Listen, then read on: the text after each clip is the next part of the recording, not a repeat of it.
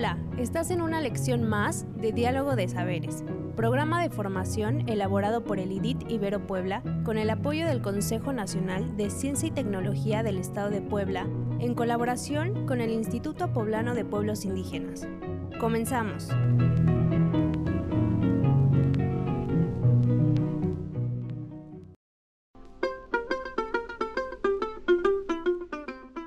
El tema que hoy nos ocupa está relacionado con el derecho humano al trabajo para las comunidades indígenas. El día de hoy hablaremos sobre los derechos del trabajo de los pueblos indígenas, así como de sus disposiciones nacionales e internacionales. México fue uno de los precursores en el reconocimiento del derecho al trabajo, al establecerlo en el artículo 123 de la Constitución Federal durante los debates del Congreso Constituyente de Querétaro en 1917. Pero a pesar de los avances en las reivindicaciones laborales, aún existen muchos rezagos pendientes. En particular, el derecho humano al trabajo de los integrantes de los pueblos y comunidades indígenas evidencia grandes rezagos que aún no se han atendido como se debe, los cuales son fundamentales para la protección de este sector de mexicanos, que padece una discriminación sistemática y goza de niveles más bajos de bienestar social que el promedio nacional. El artículo 123 de nuestra Carta Magna es fundamental en materia de trabajo, ya que manda que toda persona tiene derecho al trabajo digno y socialmente útil. El Pacto Internacional de Derechos Económicos, Sociales y Culturales, que data de 1966, ordena en su artículo 6 que los Estados partes en el presente pacto reconocen el derecho a trabajar, que comprende el derecho de toda persona a tener la oportunidad de ganarse la vida mediante un trabajo libremente escogido o aceptado, y tomarán medidas adecuadas para garantizar este derecho. En su artículo séptimo se reconoce el derecho de toda persona al goce de una remuneración que proporcione, como mínimo, a todos los trabajadores, un salario equitativo e igual por trabajo de igual valor, sin distinciones de ninguna especie, en particular, debe asegurarse a las mujeres condiciones de trabajo no inferiores a las de los hombres, con salario igual por trabajo igual, así como condiciones de existencia dignas para ellos y para sus familias conforme a las disposiciones del presente pacto. Por su parte, la Declaración de Naciones Unidas sobre los Derechos de los Pueblos Indígenas del año 2007 y que está relacionada con el trabajo dispone en su artículo número 17, fracción número 1, que los individuos y los pueblos indígenas tienen derecho a disfrutar plenamente de todos los derechos establecidos en el derecho laboral internacional y nacional. En la fracción 2, los estados, en consulta y cooperación con los pueblos indígenas, deberán tomar medidas específicas para proteger a los niños indígenas contra la explotación económica y contra todo trabajo que pueda resultar peligroso o interferir en la educación de los niños, o que pueda ser perjudicial para la salud o el desarrollo físico, mental, espiritual, moral o social de los niños teniendo en cuenta su especial vulnerabilidad y la importancia de la educación para empoderarlos. La fracción 3 de este artículo 17 dice que las personas indígenas tienen derecho a no ser sometidas a condiciones discriminatorias de trabajo y, entre otras cosas, de empleo o salario. El Convenio 169 sobre pueblos indígenas y tribales en países independientes de la Organización Internacional del Trabajo es el único documento jurídicamente vinculante en materia indígena. En cuanto al trabajo, su artículo número 4 dice deberán adoptarse las medidas especiales que se precisen para salvaguardar las personas, las instituciones, los bienes, el trabajo, las culturas y el medio ambiente de los pueblos indígenas.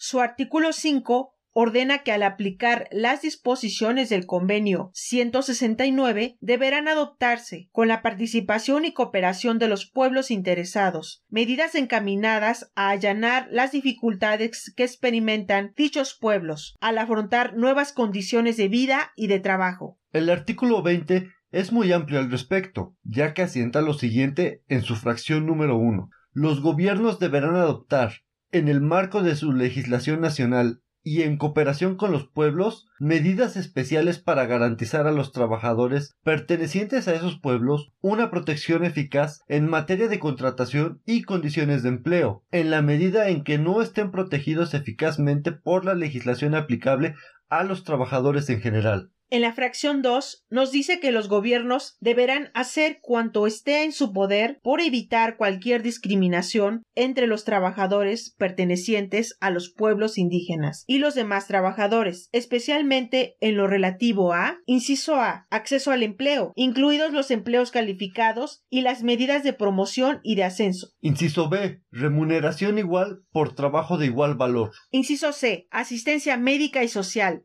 seguridad e higiene en el trabajo. Inciso D. Derecho de asociación. Derecho a dedicarse libremente a todas las actividades sindicales para fines lícitos y derecho a firmar convenios colectivos con empleadores o con organizaciones de empleadores. En su fracción 3 nos dice que las medidas adoptadas deberán en particular garantizar que, en el inciso A, los trabajadores pertenecientes a los pueblos indígenas, incluidos los trabajadores estacionales, eventuales, inmigrantes empleados en la agricultura o en otras actividades, así como los empleados por contratistas de mano de obra, gocen de la protección que confiere la legislación y sean plenamente informados de sus derechos con arreglo a la legislación laboral y de los recursos de que disponen. El inciso B nos dice que los trabajadores pertenecientes a estos pueblos no estén sometidos a condiciones de trabajo peligrosas para su salud, en particular como consecuencia de su exposición a plaguicidas o a otras sustancias tóxicas. El inciso C nos dice que los trabajadores pertenecientes a estos pueblos no estén sujetos a sistemas de contratación coercitivos, incluidas todas las formas de servidumbre por deudas. Y por último, el inciso D establece que los trabajadores pertenecientes a estos pueblos gocen de igualdad de oportunidades y de trato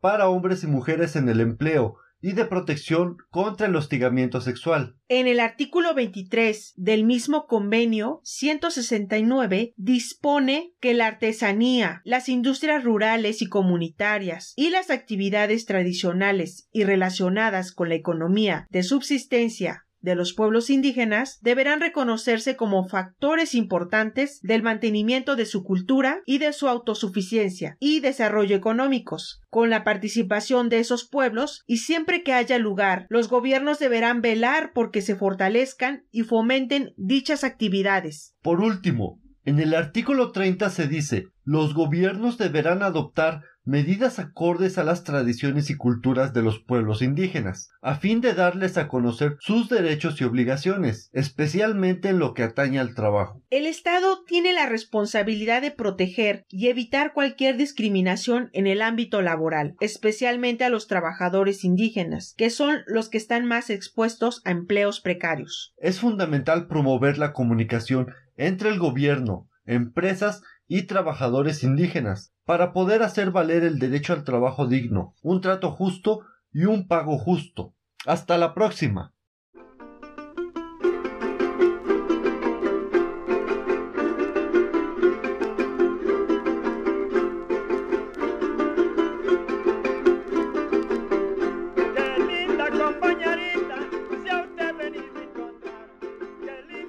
¿Cómo sabes que está funcionando y que vas por buen camino? Cuando los pueblos indígenas pueden acceder al empleo, incluidos los empleos calificados y las medidas de promoción y de ascenso. Cuando hay una remuneración igual por trabajo de igual valor. Cuando los trabajadores de los pueblos indígenas obtienen asistencia médica y social, seguridad e higiene en el trabajo. ¿Cómo sabes que se está haciendo mal y no es el camino? Cuando los trabajadores pertenecientes a estos pueblos están sometidos a condiciones de trabajo peligrosas para su salud. Cuando los trabajadores pertenecientes a estos pueblos están sujetos a sistemas de contratación coercitivos, incluidas todas las formas de servidumbre por deudas. Cuando las empresas contratantes omiten los derechos laborales de los pueblos indígenas y se aprovechan. Algunas actividades que te sugerimos para aplicar estos aprendizajes son Pregunta a las comunidades indígenas si se llevan a cabo estos derechos laborales en los lugares donde trabajan. Haz una breve descripción de qué hacer ante una situación donde no se respetan los derechos del trabajo. Dibuja los derechos laborales de los pueblos indígenas.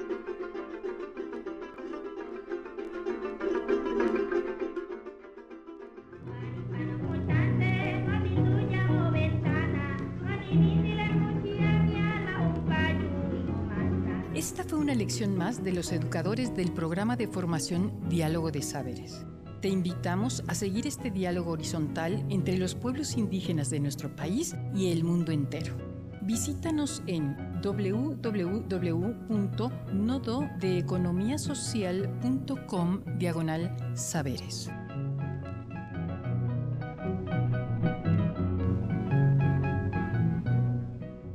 No perecerá el rostro, el corazón, el linaje, la raíz antigua.